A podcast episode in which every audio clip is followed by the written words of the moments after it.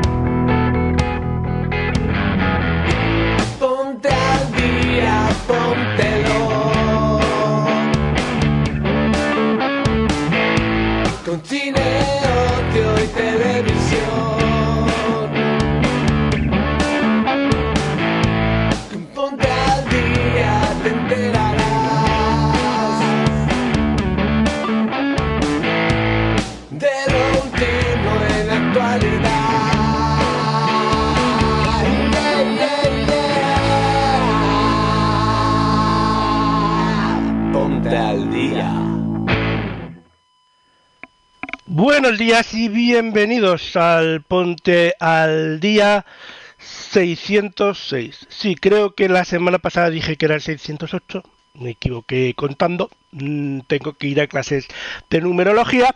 Pero bueno, ya estamos aquí y bueno, mm, vamos a disfrutar de un programa nuevo. Hoy es sábado 25 de febrero de 2023. Son las 10 de la mañana y dos minutos.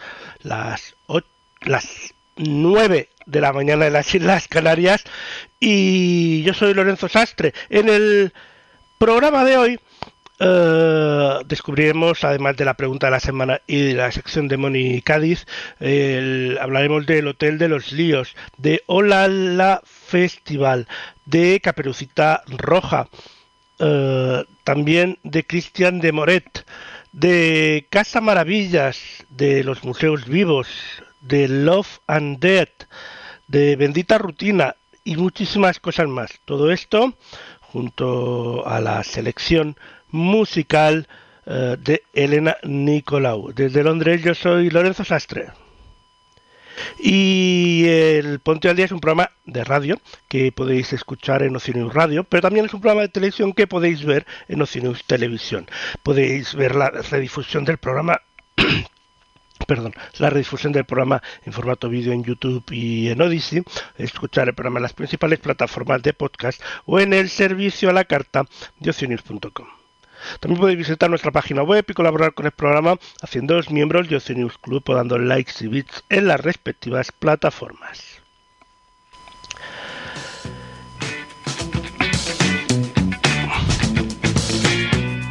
Y empezamos, como no, descubriendo la pregunta de la semana. A ver, ¿con qué nos sorprende esta semana el canal Aprende con Nico? Adelante, Nico.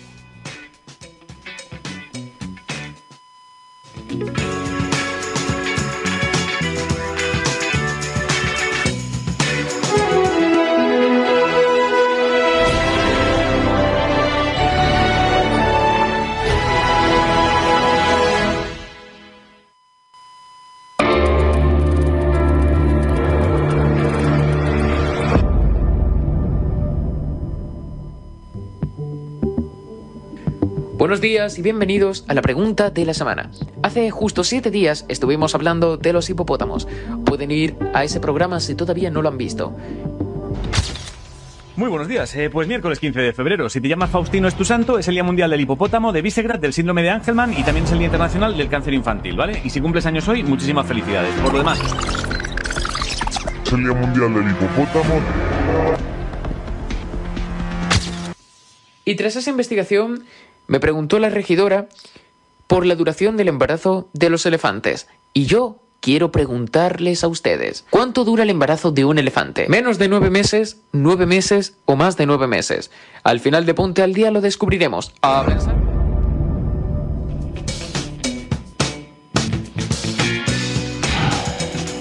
Yo diría que más de nueve meses. Pero no lo sé, al final del programa lo sabremos.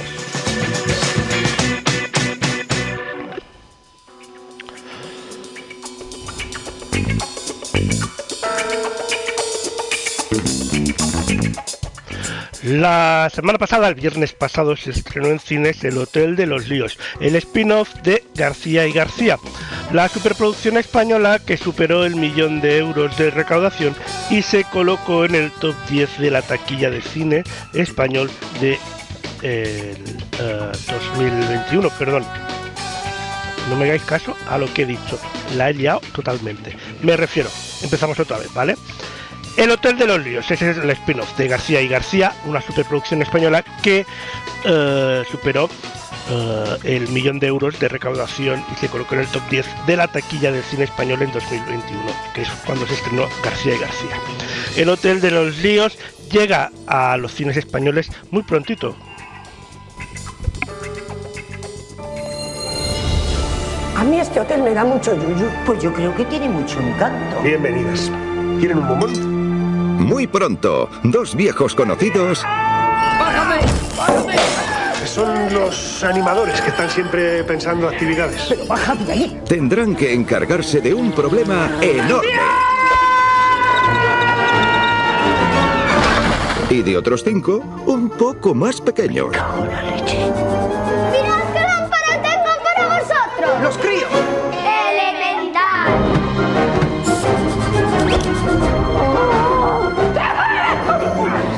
Hombre. Encima que te dejo los mejores trabajos. ¡Toma veneno! Este botón para qué sirve. ¡No lo toques! Tú eres tonto.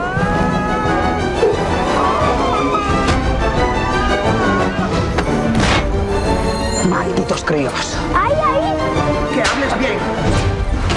Hasta luego, Memos. ¿Qué has hecho? ¿Dónde le has dado?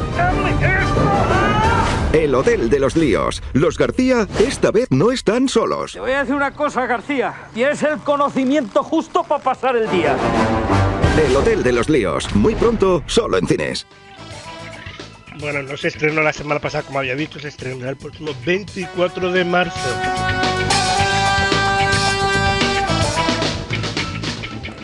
Sí, ya me parecía extraño a mí que trajésemos algo de que se me estrenó la semana pasada, pero bueno. Vamos a hablar de un festival, el Hola La. Es el festival de cine francófono de Barcelona que se celebra del 1 al 8 de marzo en el Institut François y los Cines Girona, que contará con el Terry Flemaut como invitado de honor y rendirá homenaje al cine de Xavier Dolan. Terry Flemaut, eh, delegado general del Festival de Cannes y director del Institut Lumière de Lyon, visitará Barcelona el próximo mes de marzo y lo hará de la mano del Olala Film Festival. El Film Festival le ha concedido una carta blanca para presentar una película de su elección. La película seleccionada es Dance la Nuit de Charles Vanel, última película de cine mudo francés de 1929. Restaurada por el Institut Lumière, que tuvo una proyección en el Festival de San Sebastián en 2022. La película que contará con música de piano interpretada en directo por el compositor, director de orquesta y pianista Gerard Pastor. Y se podrá ver el jueves 2 de marzo a las 7 de la tarde en el auditorio del Institut François. Se trata de el único largometraje dirigido por el prolífico actor Charles Vanel, eh, que también encarnó al protagonista, un minero cuya vida cambia tras sufrir un accidente laboral que se desfigura el rostro. Destacado personaje del mundo francés, el director del Festival de Cannes ha llamado al festival a ampliar su programación que ahora cuenta con obras que van desde el género uh, hasta la animación y ha fortalecido la sección Un Certain Regard a través de una mezcla de talentos emergentes y autores establecidos. Femaut ha aportado un sentido del cine como espectáculo, evento social en vivo y vínculo comunitario, que ha florecido en su obra, en su otra carrera, en el Instituto Lumière de Lyon. donde comenzó a trabajar en 1983 y lanzó el Festival Lumière de Lyon en 2009 con Bertard Tavernier. Hola la Film Fest sigue su apuesta por reivindicar el cine de calidad y este año lo hace con un homenaje a la figura del joven Xavier Dolan. L'enfant terrible del cine mm, quebequense se consagró en Cannes con el film Ya tue ma mare, que se llevó tres premios. Entonces tenía 19 años, ahora cuenta con 33 y una prolífera carrera cinematográfica. La retrospectiva de la quinta edición de Lola La Fest presenta a Lawrence Anyways, seleccionada en un Certain Regard de Cannes en 2012. Tom a la Femme, un thriller psicológico adaptado a una obra del dramaturgo Michel Marc Bouchard, premio Pip Fresk en la Mostra de Venecia en 2013 e inédita en España. Y por último, Mami, eh, premio del jurado del Festival de Cannes en 2014. Su film más conocido y más aclamado por la crítica, una obra maestra contemporánea que cautivó a todo el público. Las proyecciones de estos tres títulos se podrán ver en los cines Girona los días 2 y 3 y 6 de marzo. Con la retrospectiva se verá ampliada en la plataforma Filming con las películas Mi vida con John F. Donovan, Matías and Machine y El fin del mundo. Solo el fin del mundo. Eh, el festival que toma el nombre de, su, de la característica locución francesa eh, para expresar sorpresa, nostalgia o alegría, alude a la magia del cine y la variedad de emociones en la que la gran pantalla es capaz de evocar en el espectador. O la la.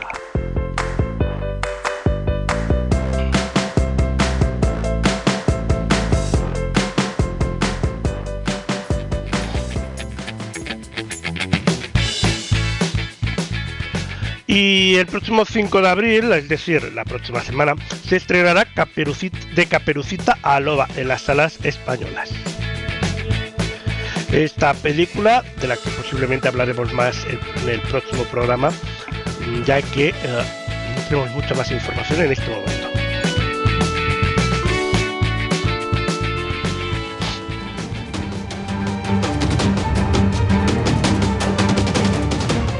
Y ahora hablamos del músico y artista versátil Christian de Moret. Es el creador de gambas, de grandes, quiero decir, obras como Soleá Groove o Supernova, considerado como uno de los 50 mejores discos de 2021 por el diario El País. El artista iniciará su segunda gira por varias salas nacionales en las que presentará eh, rodeado de su banda los trabajos que componen Caballo Rojo, su segundo álbum de estudio que verá la luz este mes de junio de 2023, surcando nuevos caminos dentro del arte flamenco gracias al conocimiento profundo del género. Christian continúa experimentando con los sonidos más puros de este arte y fusiona con influencias musicales tales como las de Camarón, Radiohead, Paco de Lucía o The Weeknd creando una obra de calidad auténtica y con eh, un directo impactante. Estas son las primeras fechas confirmadas de este tour. El 25 de febrero estará en Marinaleda, en la sala Palo Palo. El 27 de febrero eh, en Granada, en la sala Planta Bajo. 11 de marzo en Rota, Cádiz, sala La Canalla. 25 de marzo, Los Palacios, en Marismas Fest. 18 de mayo, en Moguer, en Huelva. El 16 de junio, en Sevilla, en la Sala X. Y el 1 de julio, en Ibiza. El 29 de julio, en Casares, Málaga.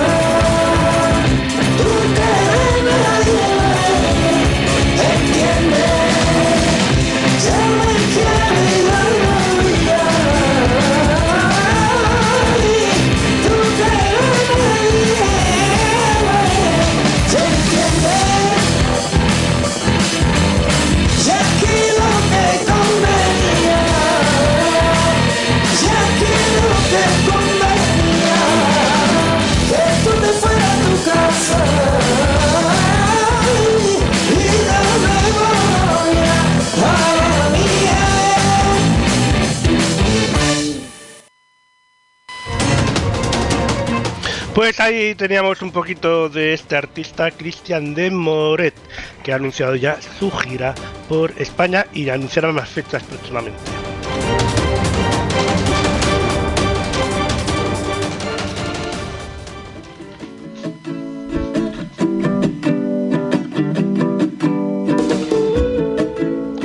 Y ahora llega el momento de cogernos de la manita de Mónica 10 e irnos de viaje con ella, a ver dónde nos lleva esta semana. Adelante. Hola Lorenzo, hola a todos. Bueno, hoy les traje nuevo material para la sección y en este caso vamos a seguir recorriendo Chile. Así que espero que les guste y bueno, pasemos a conocer este nuevo lugar de Chile.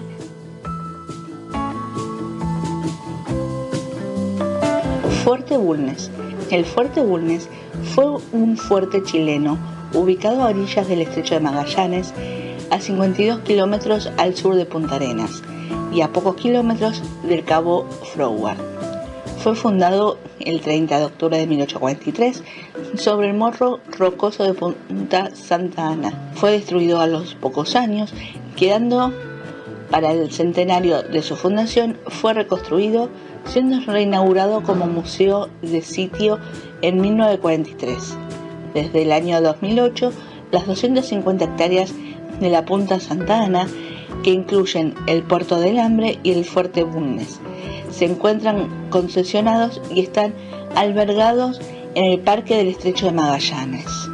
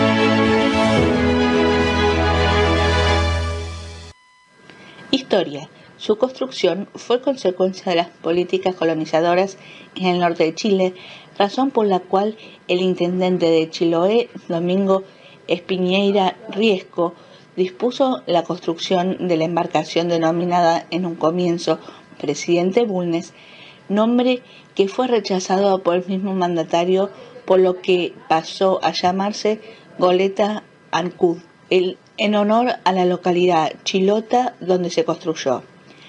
La embarcación zarpó el 22 de mayo de 1843 al mando del capitán de, la fragata Juan Williams, cuyo nombre chilenizado fue el de Juan Guillermos, nombre con el cual firmó siempre todos sus documentos personales y oficiales. Y fundió el 21 de septiembre de 1843 en Punta Santa Ana, a dos kilómetros del territorio posteriormente llamado Puerto del Hambre, concedido el referido capitán Guillermo a tomar posesión del estrecho de Magallanes y territorios adyacentes a nombre del gobierno de Chile. Este lugar, con fecha del 30 de octubre de 1843, se funda el Fuerte Bulnes, construido básicamente con rollizos de madera y chapas de pasto. Este fuerte estableció soberanía sobre el estrecho de Magallanes tan solo 24 horas de que llegara una expedición francesa en la fragata de guerra a vapor a rueda Le Feton que buscaba los mismos fines.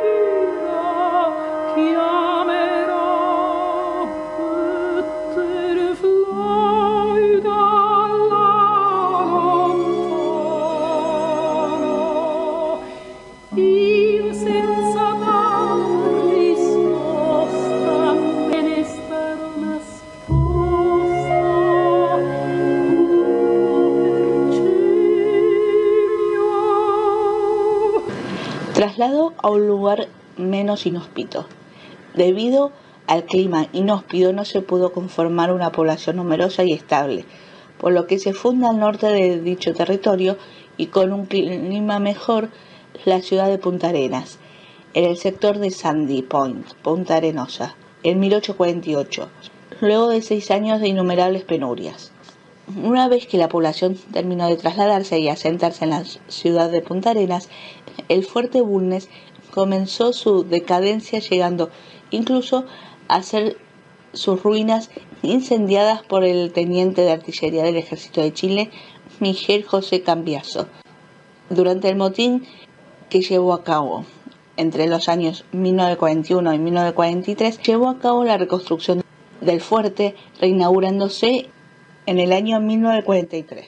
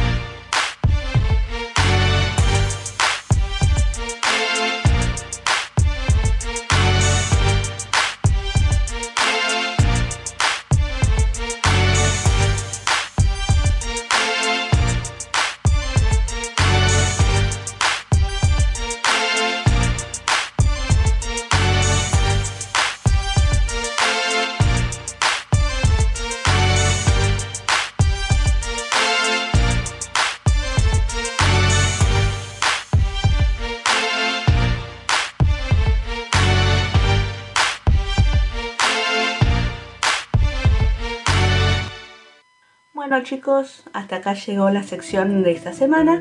Espero que les haya gustado y bueno, nos veremos la próxima semana con un nuevo lugar de Chile. Un saludo enorme y nos vemos la semana que viene. Chau chau. Muchas gracias, eh, Moni. Seguimos ahí viajando por Chile con Mónica.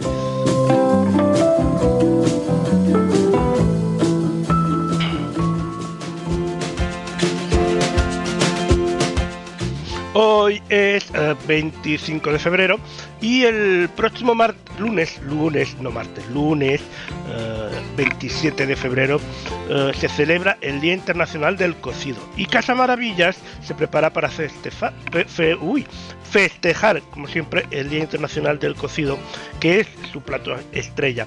Para ello hace algo que ningún restaurante proporciona, su receta para preparar el mejor cocido madrileño. La forma en que se elabora este plato tan castizo es la usanza tradicional a los tres vuelcos. El primer vuelco, el sopa de cocido con sustancia y fideos finos, totalmente desgrasada. Se sirve con cuatro acompañamientos para que cada persona lo condimente a su gusto. Tomate triturado con comino, aceite de oliva virgen extra con pimentón de la vera, piparra ácida y garbanzos del mismo cocido. El segundo vuelco son garbanzos castellanos enteros que al morder son tiernos y mantecosos. Zanahoria, patata, puerro, nabo, repollo y ahora calabaza, que aporta un sabor único.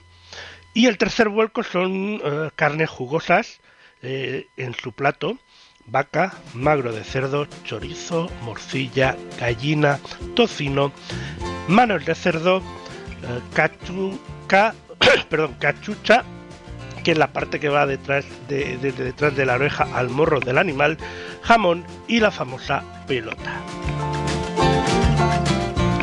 ya sabéis, vamos a celebrar el Día del Cocido el próximo lunes 27 de febrero. Y en Casa Maravillas, pues todo el año.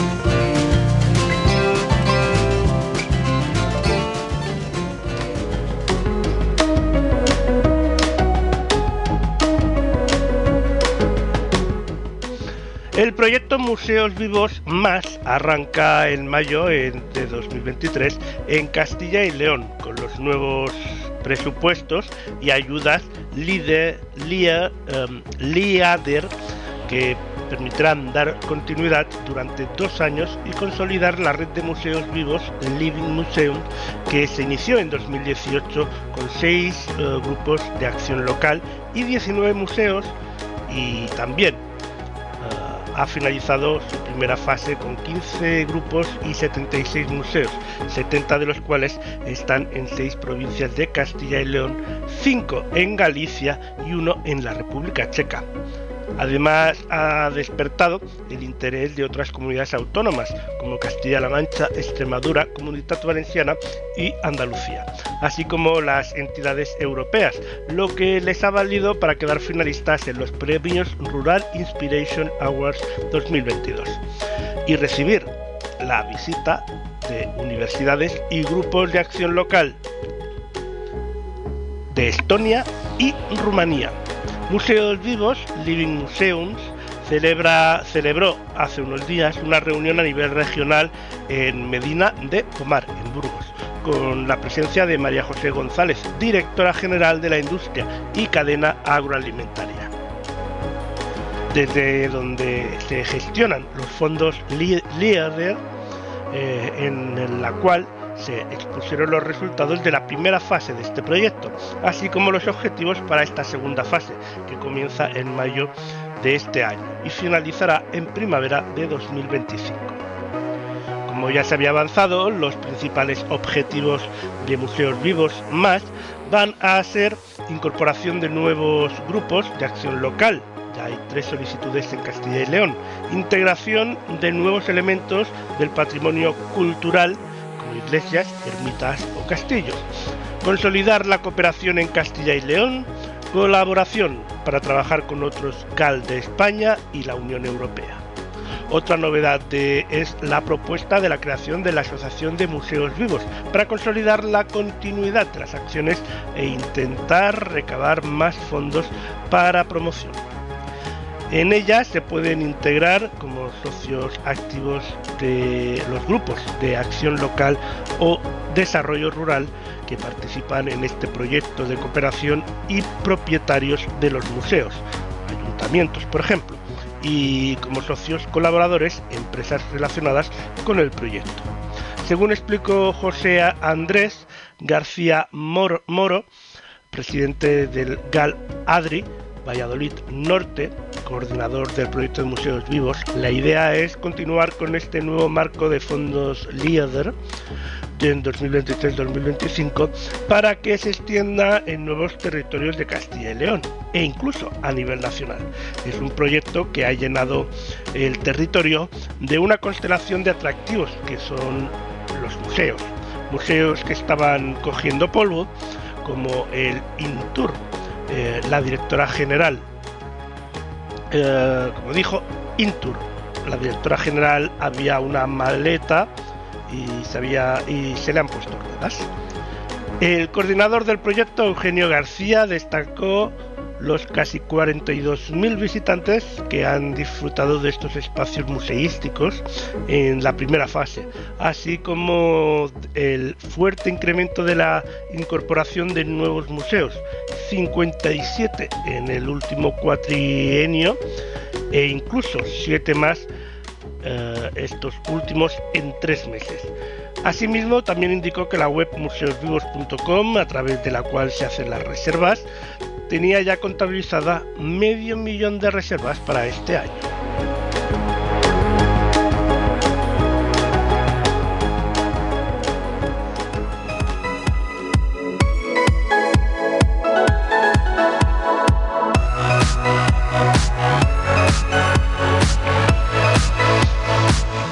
La miniserie Max original de 7 episodios Love and Dead protagoniza, protagonizada por Elizabeth Olsen y Jesse Plemons se estrenará con tres episodios el jueves 27 de abril, al que seguirá la emisión de un episodio semanal hasta el 25 de mayo. La serie forma parte de la selección oficial del festival SXSW de este año. Something's been bothering me a little. I have done all the things a wife is supposed to do the house, the meals. Where is the payback?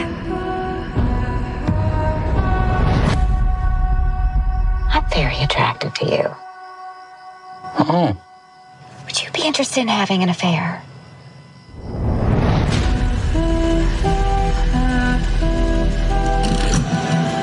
Two just looked at each other like you got a secret.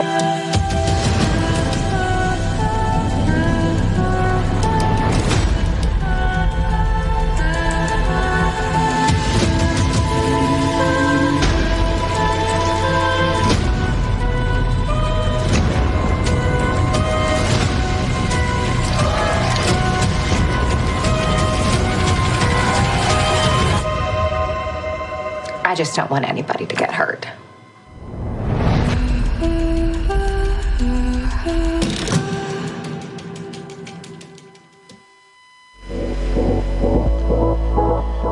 Love and Dead, eh, miniserie original de, eh, eh, de Max Original, el 27 de abril en, pues, en HBO Max.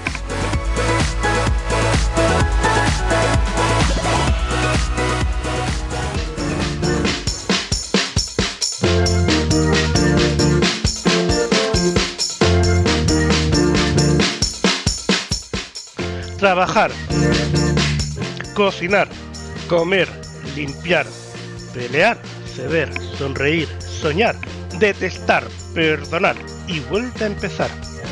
¿Cansado o cansada de bucles y rutinas?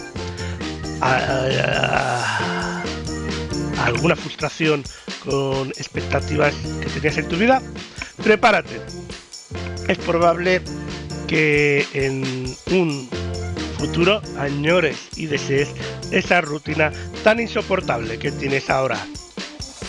Dos, inten- dos intensos personajes en tono de tragicomedia y en constante, constante frustración con su presente nos muestran cómo florecen las trampas de la memoria, idealizando las relaciones y nuestros recuerdos. Danza teatro desde un lenguaje flamenco contemporáneo con pinceladas de humor. Estamos hablando de Bendita Rutina, que tendrá una gira por la red de teatros de Madrid. El, el sábado 4 de marzo, eh, perdón, hoy, sábado 25 de febrero, estarán a las 8 eh, en el Centro Comarcal de Humanidades de Sierra Norte, La Cabrera, con piano en directo. El sábado 4 de marzo estará en la sala rodaje Manzanares de El Real, a las 8, eh, en este caso con función música grabada. El sábado 29 de abril a las 8 también, música en directo en el teatro principal del centro Naval Carnero.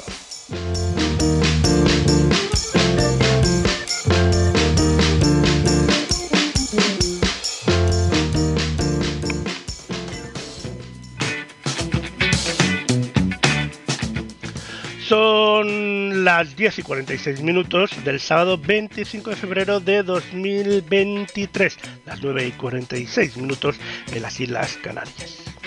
Esto es el Ponte al Día 606.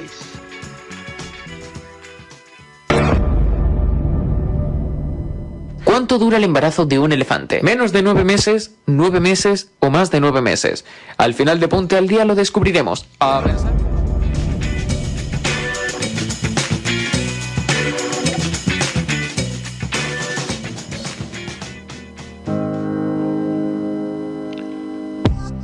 Ayer viernes 24 de febrero se estrenó exclusivamente en cines Till, el crimen que lo cambió todo.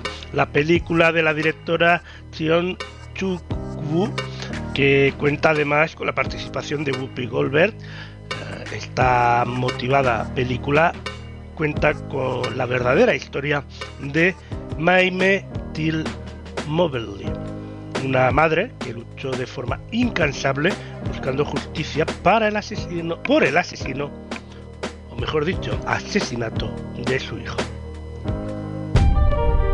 ¿Tuvo usted un hijo que en vida se llamaba Emmett Till? Sí, señor. ¿Alguna vez tuvo problemas en Chicago? No más que cualquier otro niño. ¿Advirtió a su hijo sobre cómo debía comportarse en la ciudad? Emmett, ¿me estás escuchando? Allí tienen normas diferentes. No llames la atención cuando estés allí.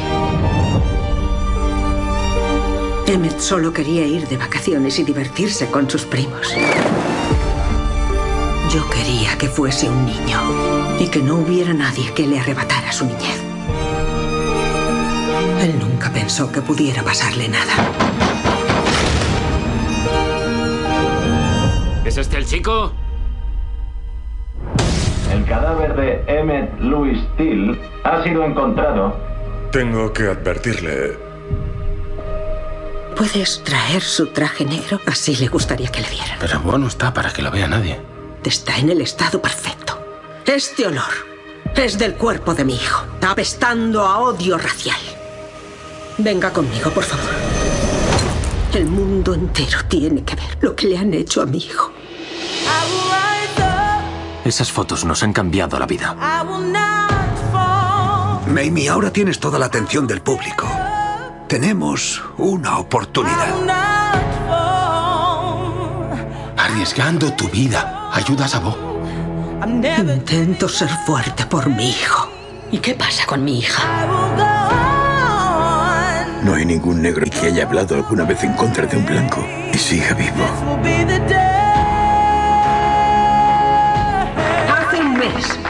Tenía un bonito apartamento en Chicago.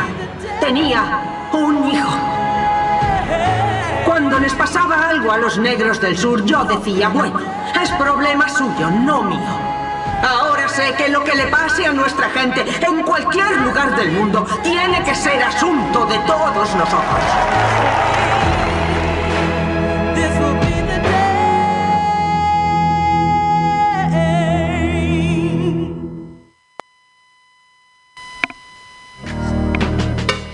Pues esta película de Till que podemos encontrar ya en los cines eh, de toda España.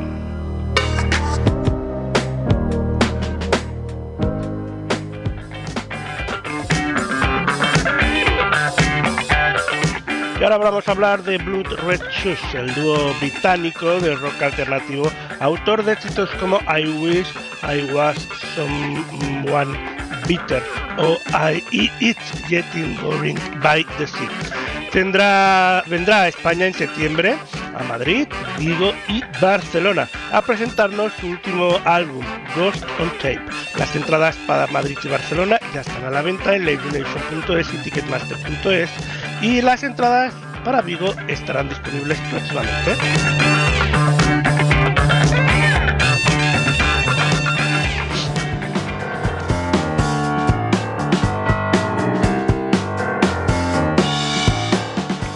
Y ahora hablamos de una historia increíble. Siete jóvenes con ataxia telangiectasia eh, participaron en el Zurich Maratón de Sevilla, apoyados por un grupo de 13 corredores solidarios que empujaron sus sillas especiales durante esos 42 kilómetros, entre ánimos y aplausos del público y otros corredores. Pudieron disfrutar del recorrido por los lugares más emblemáticos de Sevilla, de la animación de los grupos de música, del entusiasmo de sus corredores solidarios y de la emoción de cruzar la meta todos juntos. Para ellos, esta actividad inclusiva es una motivación, un chute de energía que les dura durante muchos días y además nos sirve para que la gente se interese más por la atalaxia, ataxia de la angestaxia y nos apoye en la investigación. Eso es lo que explica Paxi Miren, el padre de uno de los afectados y presidente de AEFAT, la asociación que agrupa a las familias de unos 40 niños y jóvenes con ataxia telangiectasia en España. AEFAT creó esta iniciativa deportiva en 2017 gracias al apoyo de Zurich y ha servido para fomentar la convivencia y el apoyo entre los más de 25 de las 40 familias de la asociación. Para recaudar fondos para la investigación y apoyar la inclusión de los afectados y también para dar a conocer más esta enfermedad genética rara y neurodegenerativa que provoca una grave discapacidad física progresiva inmunodeficiencia y más probabilidad de cáncer, entre otras complicaciones. AEFAT cuenta con 5 afectados en Sevilla y más de 10 en Andalucía. Los jóvenes participantes en este equipo Zurich AEFAT en Sevilla, con edades comprendidas entre 17 y 32 años, fueron Alex de Oliva, de Valencia, Sara de Madrid, Sonia de Ferrol, en La Coruña, John de Victoria Gasteiz, los hermanos Álvaro y Luis Illán de Terrassa, en Barcelona, y Valentín de Mallorca. Y se implicaron también varias familias más de AEFAT, aunque sus hijos no participen por ser más pequeños o porque ya han fallecido. Vienen en representación de todos, también por los que ya no están y por los nuevos que se diagnostican un equipo de 13 corredores solidarios procedentes de Andalucía, País Vasco, Cataluña, Aragón y Comunidad Valenciana fueron sus impulsores. No solo empujan sus sillas, les hacen reír y disfrutar durante toda la carrera y conviven, todo el fin de semana con ellos. Las familias de AEFAT son gente única que se han encontrado en su camino. Grandes atletas e increíbles personas imposible agradecer todo lo que hacen por ellos y todos los detalles que tienen. El equipo Zurich AEFAT se presentó en el stand de Zurich eh, de la Expo Maratón y recaudó más de 700 euros en el stand que les facilitó la organización para vender productos solidarios e informar sobre su actividad. El público también donó a través de la página web aefat.es barra dona o por Bizum al 01274. 01274. En Sevilla, además del apoyo incondicional de Zurich, de los organizadores de la maratón y de los corredores solidarios, colaboraron con la, eh, contaron con la colaboración del Hotel Meliá Lebreros en el alojamiento de las familias de MRW para el traslado de las sillas especiales y los productos solidarios, de Autocares Casals en el traslado de los chicos y las familias a la meta de la maratón y por primera vez de la fundación del Sevilla Fútbol Club, que ofreció una visita guiada por el campo de fútbol.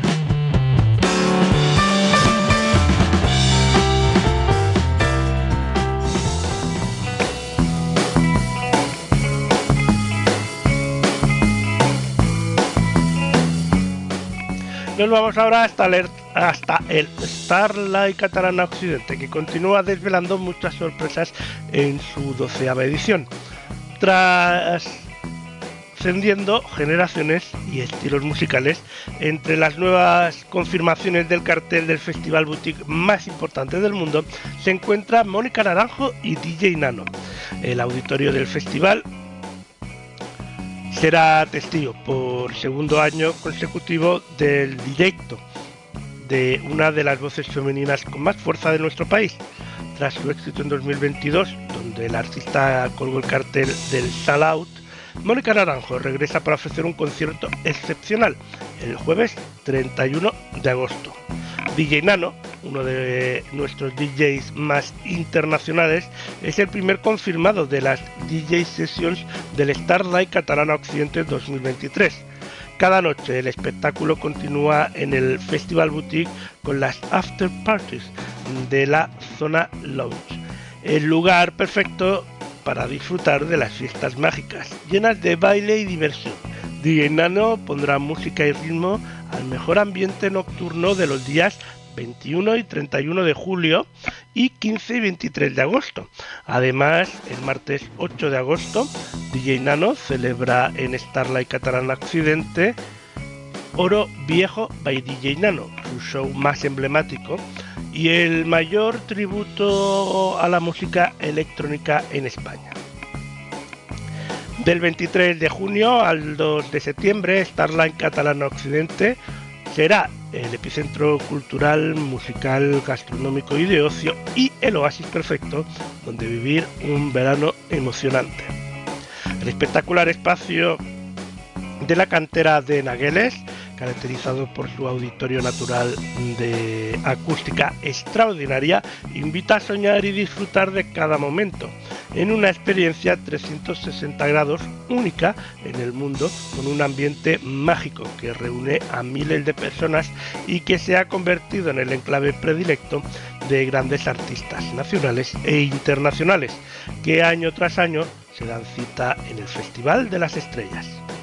Además de las nuevas confirmaciones entre los artistas que también actuarán en la en, esta doceava edición del festival se encuentran Ricky Martin, Tom Jones, Rubén Blais, Miguel Ríos, Pablo López, India Martínez, Sebastián Yatra, Lionel Richie, Gypsy Kings, Fit Nicolás Reyes, Anastasia, Marco Antonio Solís, Wilco, Ludovico, Einaudi, Melendi, Malú, Rod Stewart, Antonio Orozco, David Bisbal, Noah Jones, Andrés Calamaro, Carlos Rivera, Farruquito, Israel Fernández, Diego del Morao, Zaz, Sara Varas, Eros Ramazotti, Taburete, Antonio José, Vicente Amigo, Rafael, Lola Índigo, Víctor Manuel, Whitney Queen of the Night, Marlon y Álvaro de Luna o 换了吧，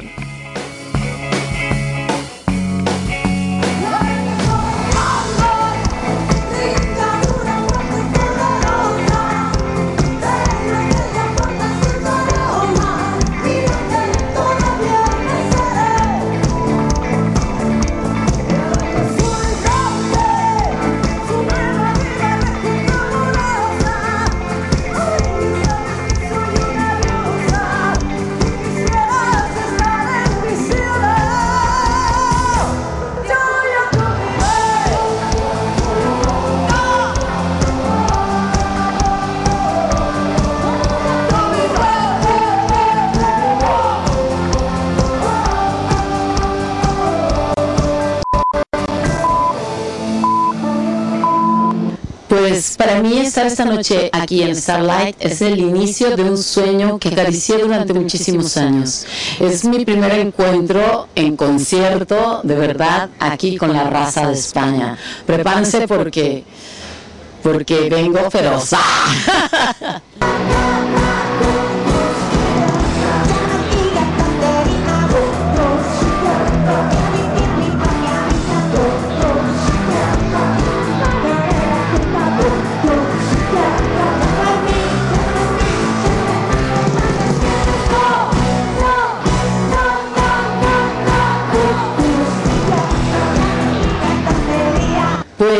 Esta noche es muy bonita porque aparte de que vengo también de la mano de una de las mejores voces de no nada más de la habla hispana, sino de el mundo, este de Mónica Naranjo, vengo con ella, venimos juntas, este pues es precioso, es precioso ver toda la expectativa. Hace ratito que estaba en el soundcheck cantando Doctor Psiquiatra, estaban los chavos que cargan las hieleras y las, y las cervezas, las bebidas, el champán, todo. Estaban bailando al ritmo, cargando todo, pero bailando Doctor Psiquiatra. Así que espero que no nada más ellos, sino todo el público se vuelva loco.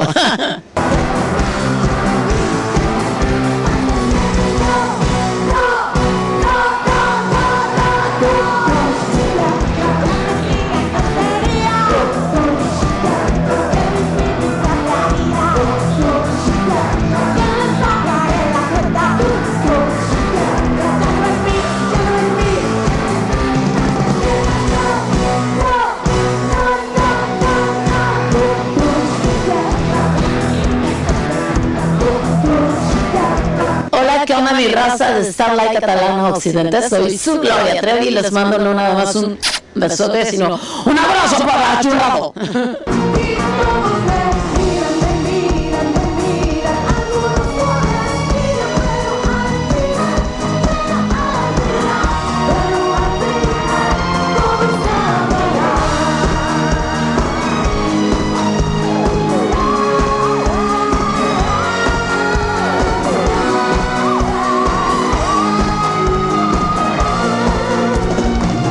Esta noche ha sido mágica. Ha sido mágica por dos razones. Una, porque hemos estado rodeados de unas piedras que tienen mucho que decir.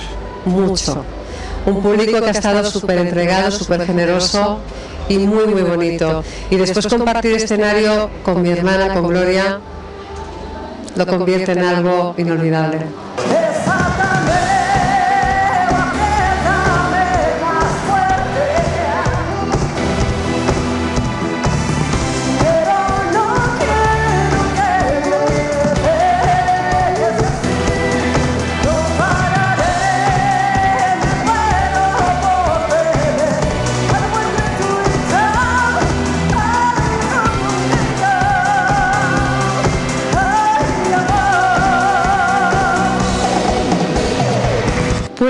Pues eh, Noche Mágica es la que hemos vivido yo y Gloria aquí en Starlight, Catalán Occidente. Muchas gracias.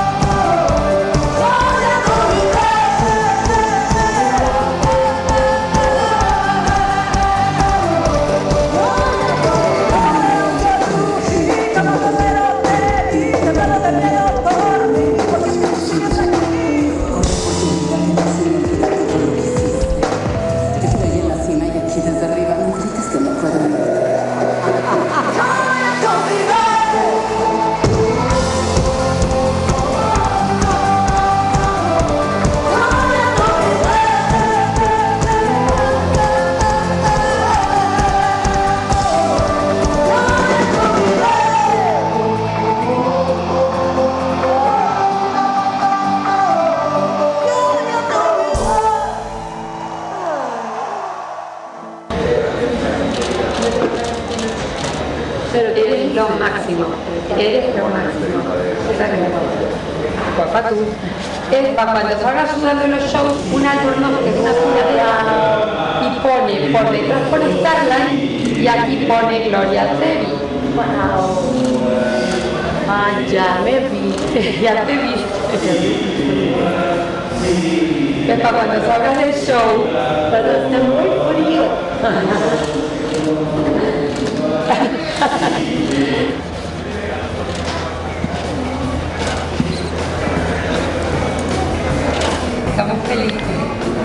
Lo repetimos, el. Lo mejoramos. Lo mejoramos. Siempre, que Dios pasa arriba. Me encanta, es mi filosofía de vida, que.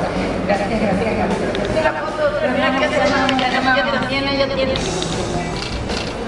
Oye, todo esto sello de garantía, ¿eh? Guapísima, te amamos. Te amamos.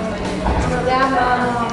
Todo un año y tu historia, tu fuerza, la mujer que lo que transmite, poderosa, mensaje. Para llenar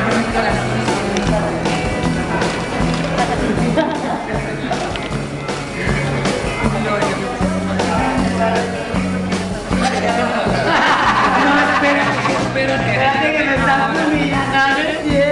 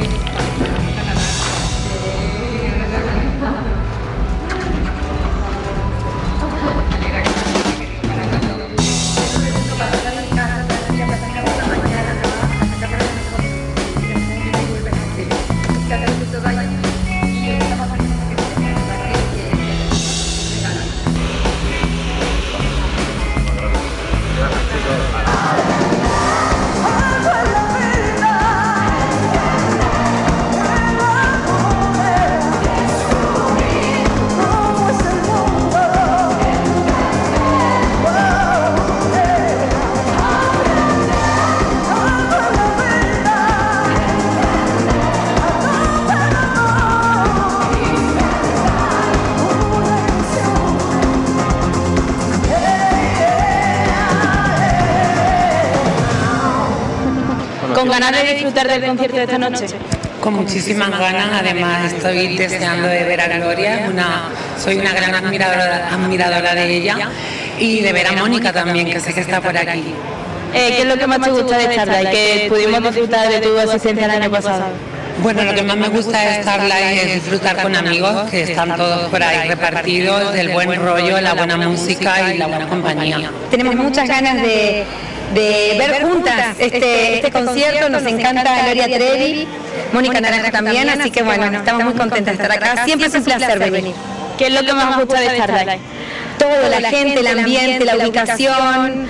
eh, bueno, yo la quiero mucho a Sandrita, así que verla siempre es un placer y no me lo pierdo nunca, todos los años venimos.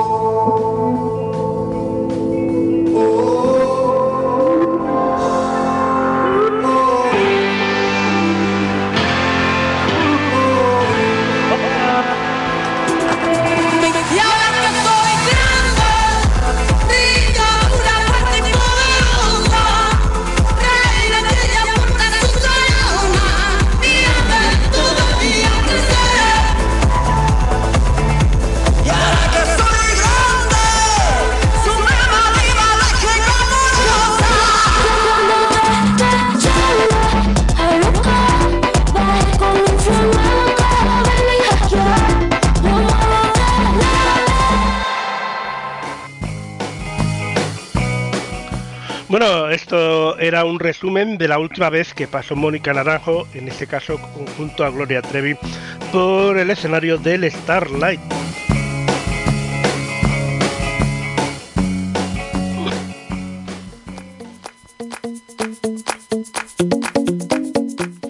John Wick 4, donde eh, bueno eh, nos colamos nosotros detrás de las cámaras, en este caso de esta película, para ver cómo se hicieron las escenas de acción más potentes de esta nueva película que está dirigida por Chad eh, Stahelski.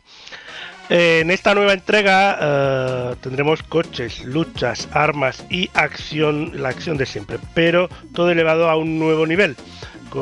En el nuevo vídeo, eh, bueno, en el nuevo vídeo, en este vídeo que os traemos, en este reportaje detrás de las cámaras, podremos ver lo duro que fue el entrenamiento que tuvo que em, pasar eh, New Revers eh, quien hace sus propias escenas de riesgo.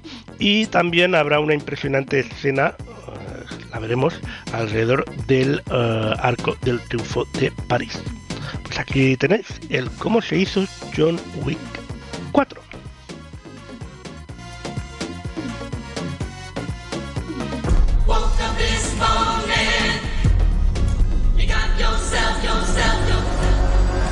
We're here You got yourself. working on John Wick Chapter 4. And so it begins.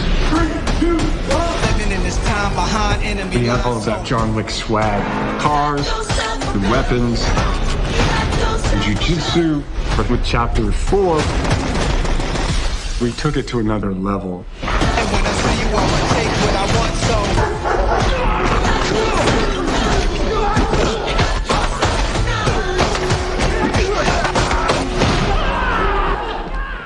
Plan is out. John Wick movies. They're known for Keanu Reeves doing the stunts. It's been about 12 weeks of training. It's new levels of action. You know, let's have nunchucks, which was challenging.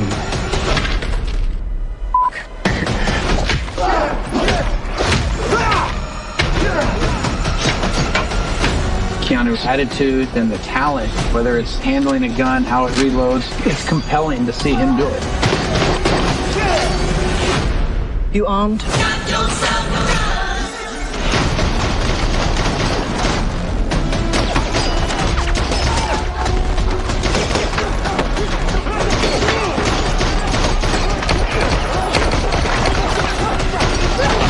John Wick action asks just a little bit more. And you see the effort and the commitment from the team. Ian McShane is back with Lawrence Fishburne and Lance Reddick. And then we have Donnie Yen. Bill Skarsgård. Hiroyuki Sanada. Clancy Brown. Shamir Anderson. And the incredible Natalia Tena. Scott Atkins. Fighting Keanu Reeves. It's hard work, man. And also we have Rina Sawayama. We make it look easy, but it's not. For chapter four, we wanted to bring the muscle cars back. We really wanted to do something different. We're gonna have this sequence around the Arc de Triomphe. We tore all the doors off and lost the windshield. You're gonna do a reverse 180, and you gotta shoot a gun, and you gotta reload. He actually started getting too good in the car. We're smashing people, hitting people. It's just amazing. We've shot some stuff that pushes John Wick to the limit. Have we gone too far?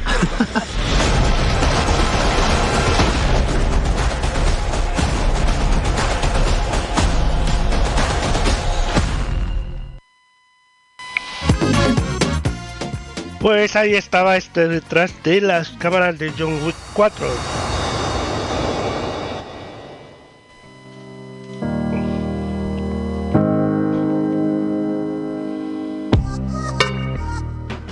Vodafone reafirma su propósito de crear un futuro más sostenible a través de las soluciones tecnológicas más innovadoras de la operadora líder de Europa, que exhibirá en su stand 19 demostraciones de tecnologías, productos y servicios digitales para acelerar la transición verde.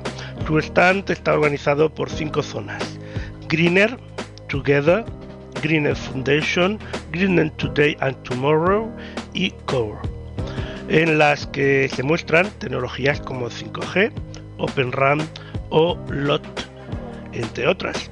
De esta forma, Together, los visitantes eh, tendrán la oportunidad de sentarse al volante de un SUV eléctrico Extreme y utilizado para competir en algunas de las partes más remotas del mundo. Todo conectado a través de la última tecnología de Vodafone.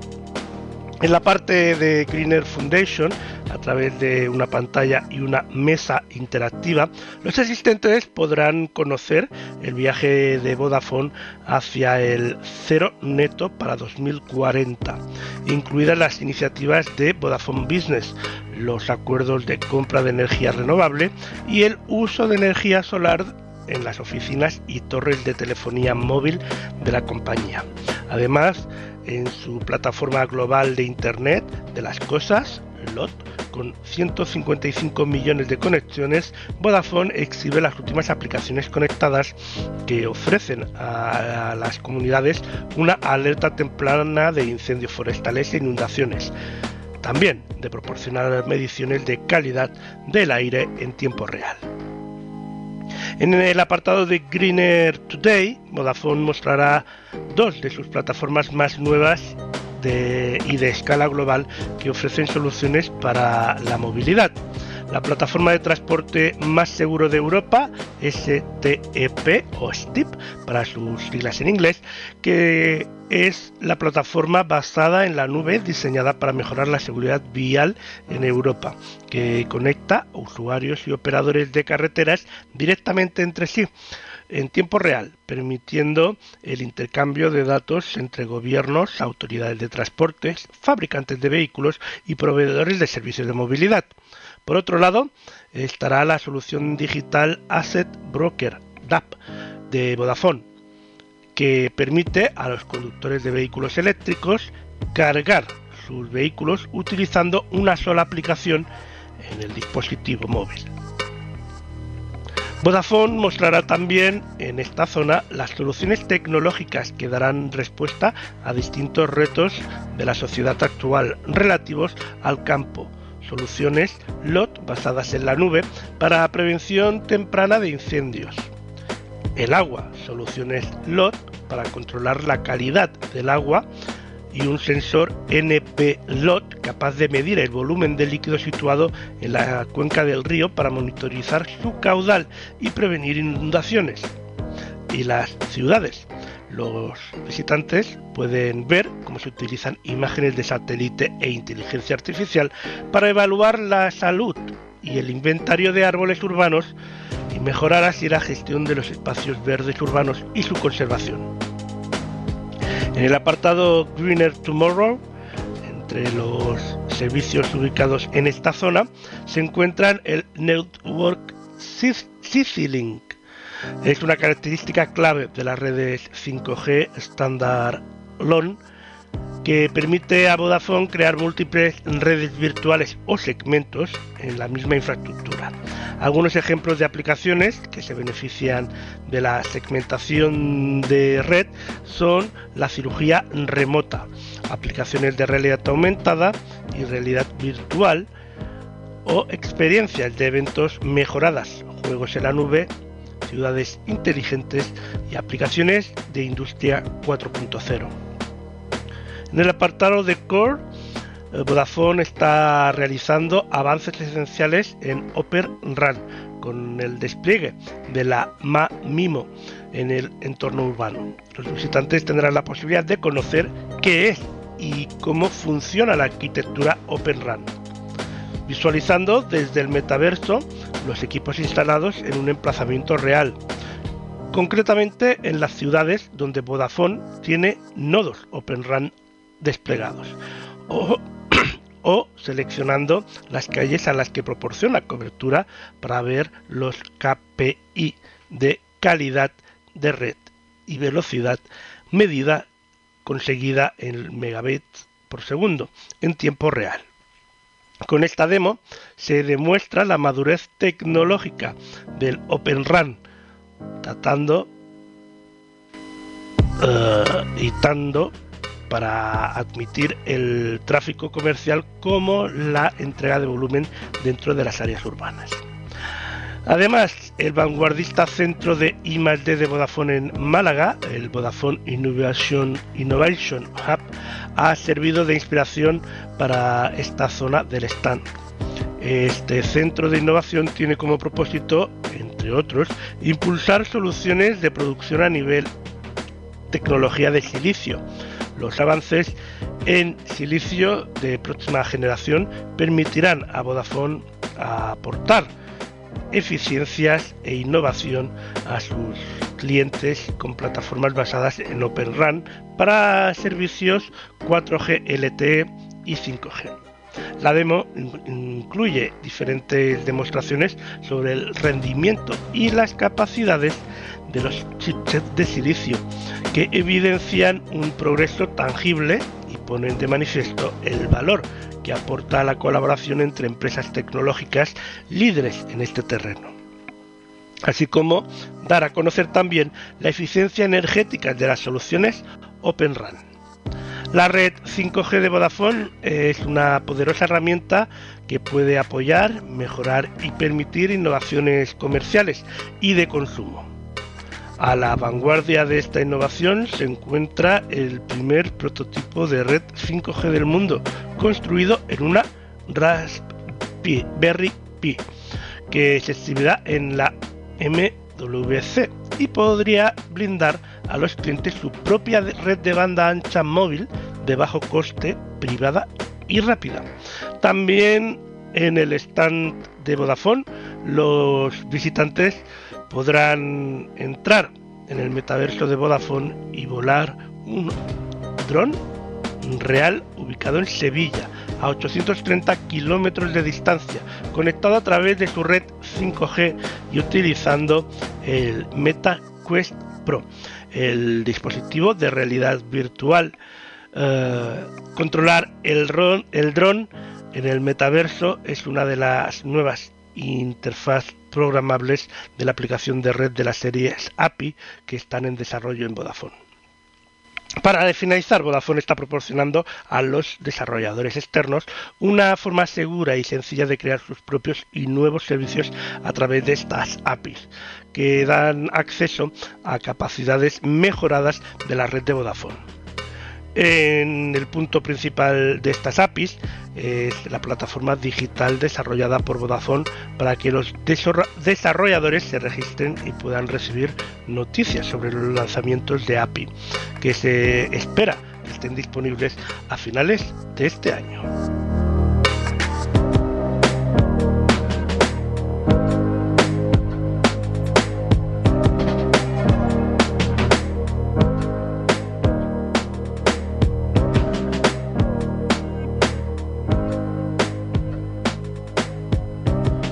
Esto es lo que podremos encontrar en el Mobile World Congress en el stand de Vodafone.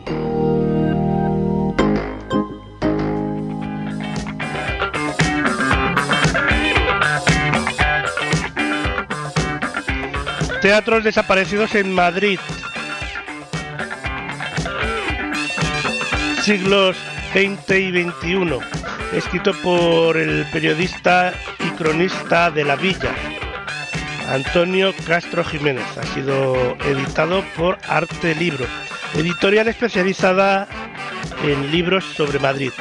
El prólogo ha sido escrito por Jesús Simarro, presidente de la Asociación de Productores y Teatros de Madrid.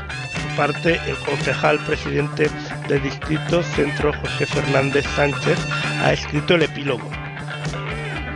Su distrito es el que concentra mayor número de teatros en la capital.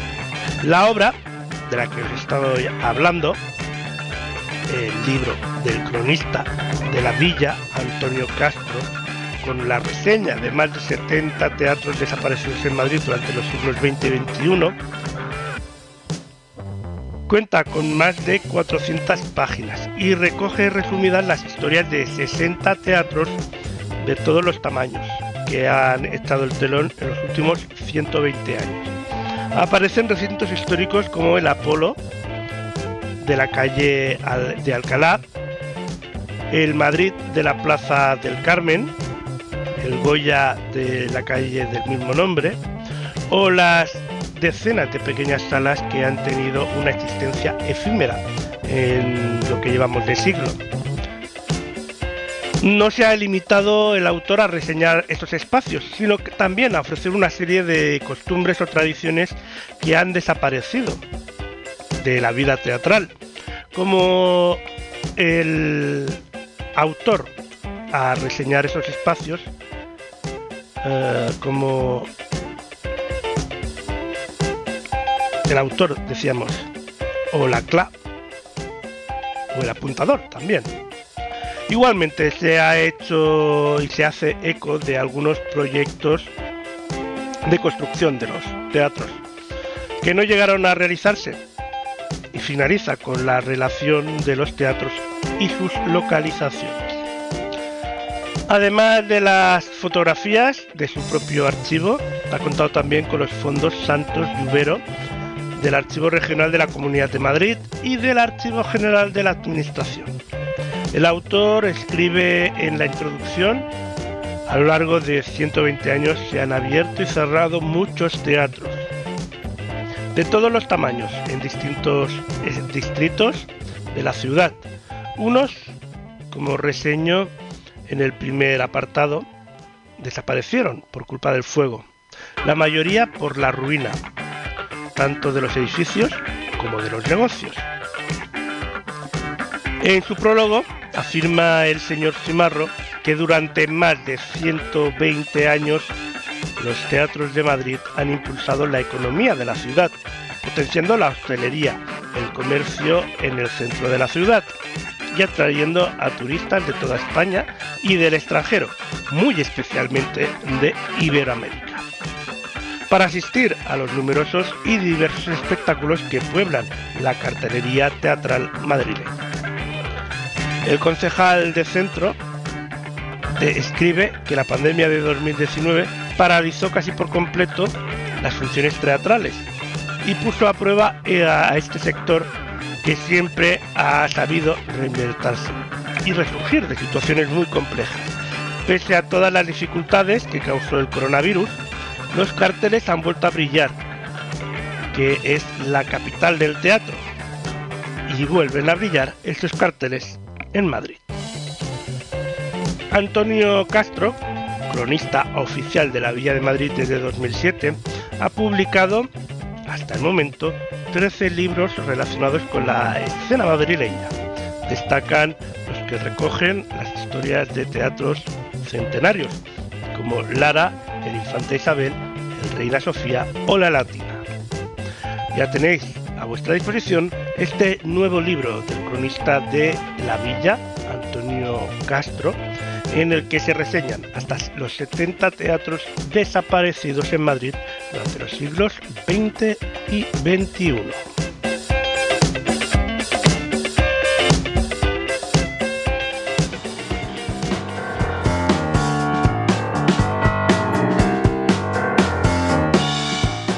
Amazon Music anuncia el estreno de Escena, una nueva serie documental sobre las tendencias musicales emergentes que están causando sensación en el panorama musical en España. De la mano de White House, Amazon Music explora y acerca al público los diferentes movimientos musicales más innovadores en la actualidad. El primer episodio de Escena ya está disponible en exclusiva en el canal de YouTube y en la aplicación de Amazon Music algo está cambiando en la música de España y no solo se trata del crecimiento de los artistas de la generación Z, sino también de los géneros musicales, de cómo se producen y cómo se consumen por un público cada vez más amplio y diverso. Ante este panorama surge Escena, una serie documental con episodios entre 20, entre 15 y 20 minutos en los que se exploran a fondo las últimas tendencias musicales que están marcando el panorama musical actual. El primer episodio de escena nos sumerge en los códigos musicales estéticos del hiperpop, un género musical en los que los artistas hacen música hiperdigital, cargada de dosis de euforia, energía y melodías hiperprocesadas, que no paran de alcanzar a los oyentes por todo el país, en ocasiones colocándose en listas de las canciones más virales en España. Artistas como Orlok, Raki Per, Ripper, Lever One, así como otros colectivos. Monsters Holkis son protagonistas de este primer episodio. Y aunque el hiperpop es un movimiento que comenzó hace mucho, mucho tiempo, cuyos referentes son Sophie H. Cook y Charlie XCX, hoy en día hay un mundo de muchas nuevas vertientes que ha hecho posible pasar de ser un género de minorías a estar más cerca de las masas. El hiperpop es un género musical que está relacionado con los medios utilizados para hacer la música que lo representa. Tiene una conexión con el presente, con los materiales que podemos utilizar a la hora de crear música. Es divertirse con la actualidad, dejarse llevar con el futuro, que ya es presente, y valorar los tiempos en los que estamos. Es una manera de expresarse que hace estar muy conectado con la realidad. El pop es un ente vivo, en constante evolución, abierto a todo el mundo y a experimentar con melodías y ritmos innovadores. En estos últimos años hemos visto cómo la música ha demostrado que cualquier persona con talento solo necesita un ordenador y un micro para llegar a un público amplio e incluso a llenar estadios. Y el hiperpop abandona este género musical.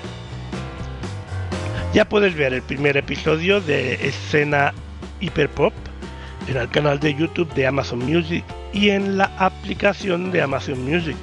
Nuevos episodios serán emitidos cada trimestre.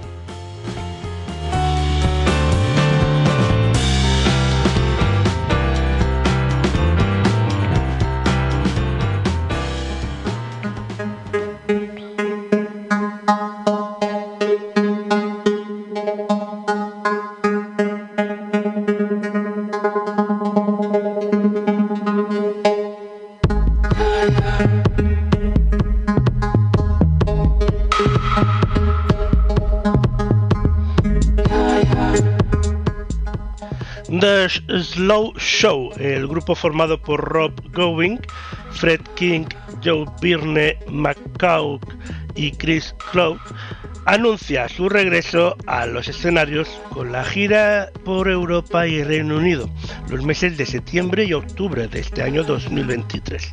La banda inglesa hará dos paradas en nuestro país. Actuará el 29 de septiembre en la Sala Mobility de Madrid y el 30 de septiembre en la Sala Razmataz de Barcelona.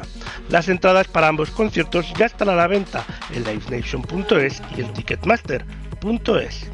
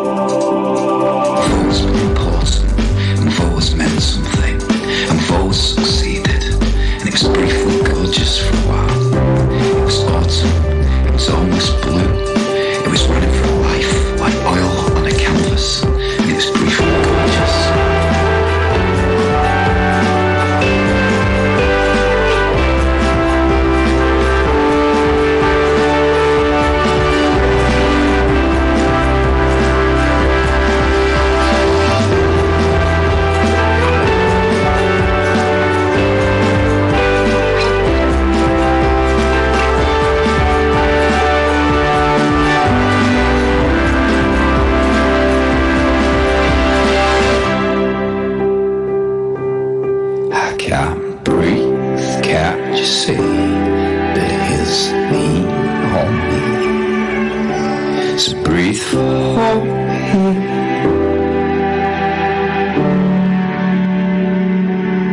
I can't breathe, can't you see that his knee on me? So breathe for me.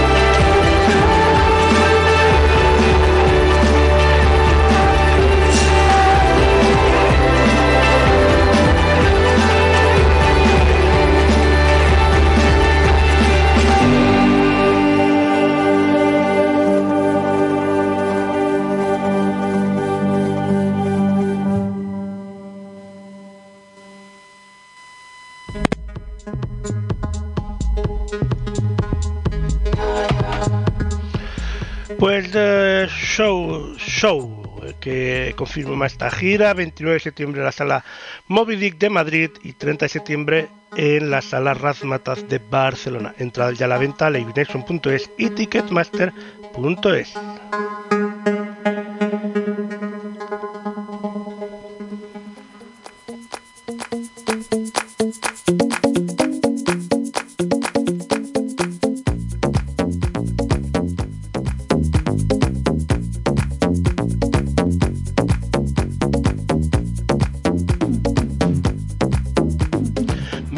Tiene miedo, la nueva película de Air Acer, protagonizada por Joaquín Phoenix, eh, la cual próximamente anunciarán su estreno en cine, la fecha del estreno en cines.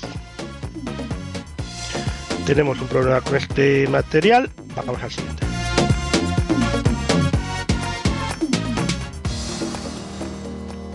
Intentaremos recuperar este material si nos da tiempo hoy, si no en el próximo programa. Ahora hablamos de Guns N' Roses que vuelven a las carreteras en 2023 con su gira mundial producida por Live Nation y encabezando ahí, como tengo la voz hoy, encabezando estadios, festivales y arenas de durante el verano y el otoño. La potente banda de rock iniciará esta gira el 5 de junio en Tel Aviv, en Israel, en el Park Hay- Hayarkon y continuará en Europa hasta el 22 de julio, con el final en Atenas, en Grecia. La banda continuará en Norteamérica, comenzando el sábado 5 de agosto en Mon- Moncton, en el Medieval Blue Cross Stadium y visitará lugares históricos de todo el país como el Freeway Park Boston eh, del 20 el 21 de agosto y el Whirley Fried de Chicago el 24 de agosto. La gira concluirá en Vancouver, en el BC Palace, el 14 de octubre. Pero aquí viene lo importante. Las entradas para Madrid ya están disponibles a la venta en livenation.es y próximamente informarán, informaremos de la fecha de la venta de las entradas para Vigo. Pues ya están, Guns N' Roses que estarán en España.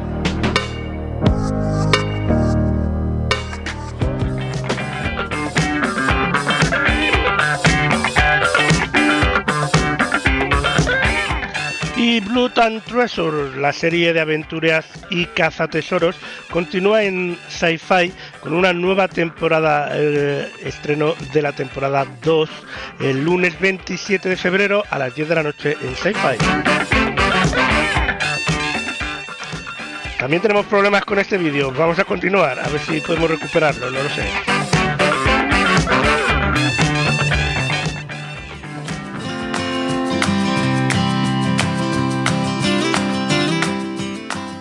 Estas cosas pasas cuando haces el programa en directo. Son las 11 y 40 minutos de la, mañana, 10 y 40 minutos de la mañana de este sábado 25 de febrero. Ahora hablamos de Circo du Soleil, que llega a San Sebastián, Las Palmas y Granada con su producción Ovo llena de energía y acrobacias. Ovo es una emocionante experiencia del Cirque du Soleil, eh, que es una colorida inmersión en un nuevo día de la vida de los insectos. Un, un estallido imparable de energía y movimiento. Ovo explora la belleza de la biodiversidad en todas sus formas y contrastes a través de un espectáculo acrobático que destaca la personalidad y habilidades únicas de determinadas especies de insectos. Ovo estará, estará en Donostia, Arena y Lunube en San Sebastián del 19 al 23 de julio de este año. También estará en Gran Canaria Arenas, en Las Palmas de Gran Canaria, del 12 de agosto al 20 de agosto. Y en el Palacio de los Deportes de Granada, del 13 al 17 de diciembre. A ver si aquí sí que me entra eh, la siguiente información.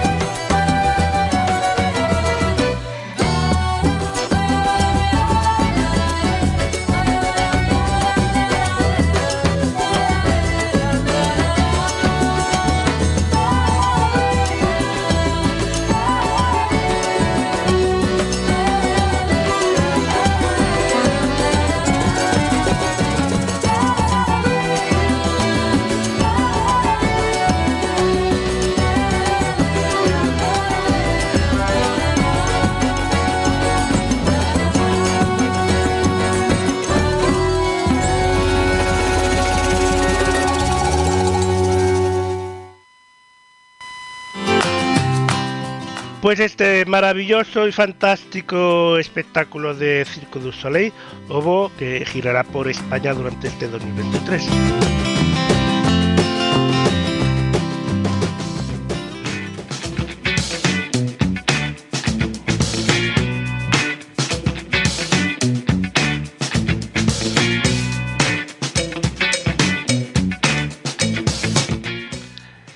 Llegamos a resolver la pregunta de la semana. Venga, adelante, Nico. Adelante, Nico. Claro, sí, si es que. Ahora sí.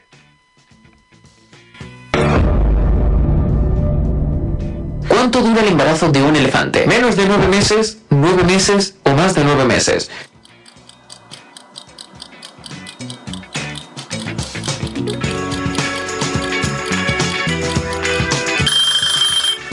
La respuesta correcta es más de nueve meses.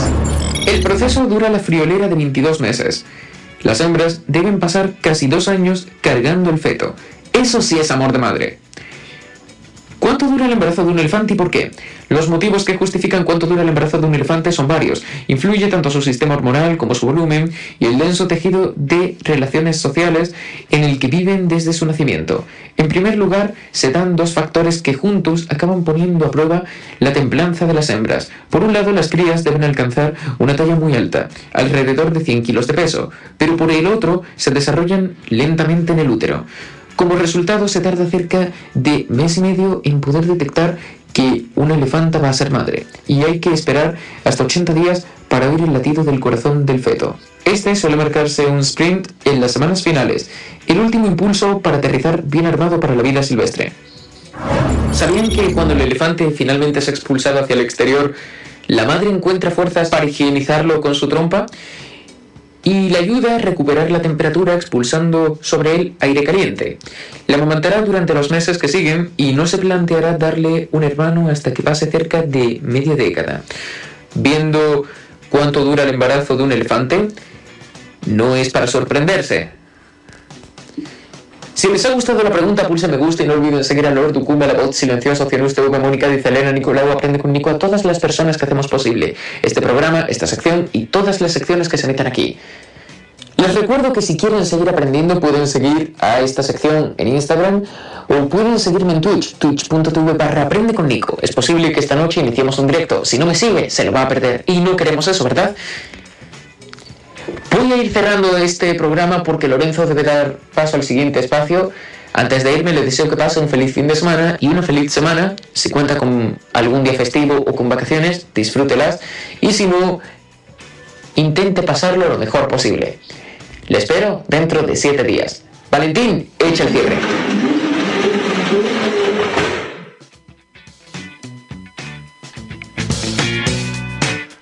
Bien, por una vez lo ha adivinado. Bueno, algunas veces más lo ha adivinado, pero bueno, normalmente no suele adivin no suelo adivinarlo. Ah, bueno, bien. Igualmente, feliz día festivo si lo tenéis.